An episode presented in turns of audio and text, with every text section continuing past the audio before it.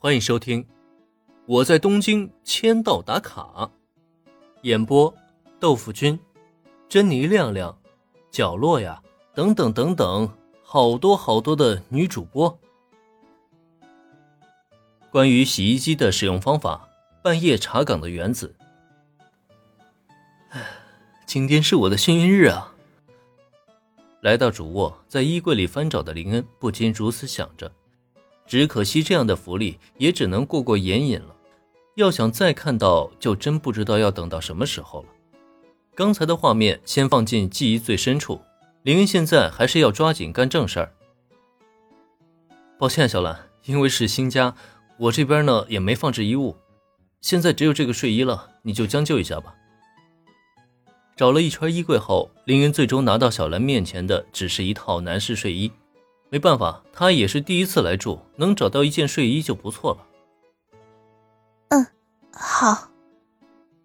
接过林恩手中的睡衣，小兰脸颊的红晕始终未曾消散。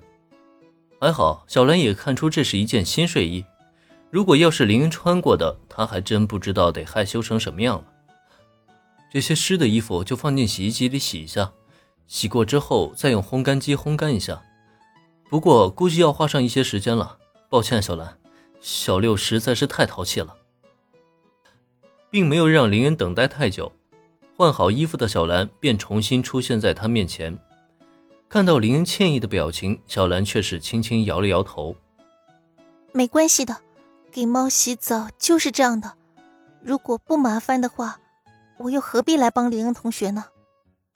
我先去把衣服洗好。”善解人意的小兰只是害羞。并不会因这件事而生气，但心中的羞涩还是让他有些难以面对林恩。连忙拿起自己衣服走进卫生间，有些慌乱地将衣服放进洗衣机里。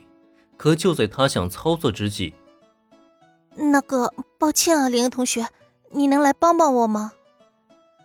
你家的洗衣机我不太会用。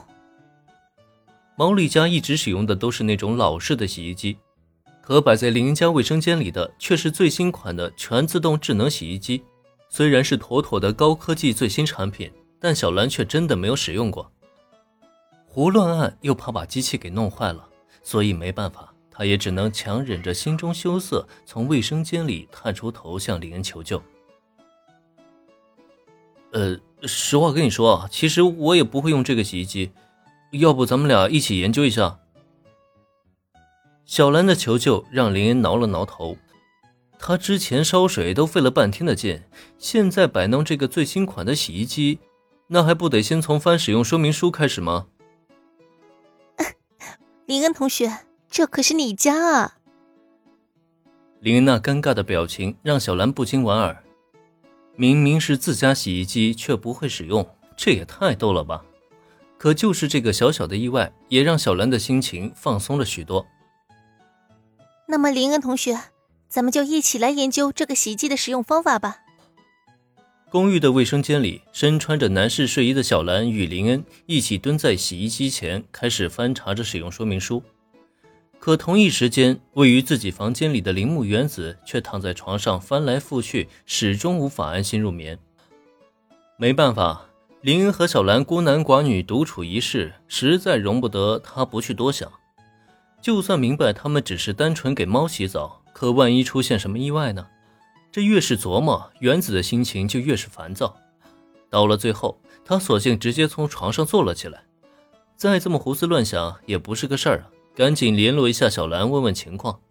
最关键的是，必须要开视频聊天，自己一定要亲眼确认才行。再将画面转回林恩公寓，经过两人的协力研究，洗衣机呢很快运转了起来。可就在两人刚刚站起身来，小兰却发现自己手机响了，拿起来一看，竟然是原子打来的。咦，是原子的视频连接请求？这不禁让小兰很是奇怪啊！这大晚上的，原子找他有什么事儿啊？而且必须还是得视频通话。心中虽然不解，小兰却没有想太多，下意识按了同意的绿色按钮。手机的画面中也很快出现了原子的身影。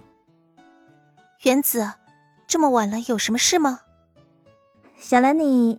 啊，等等，小兰，你的衣服是怎么回事啊？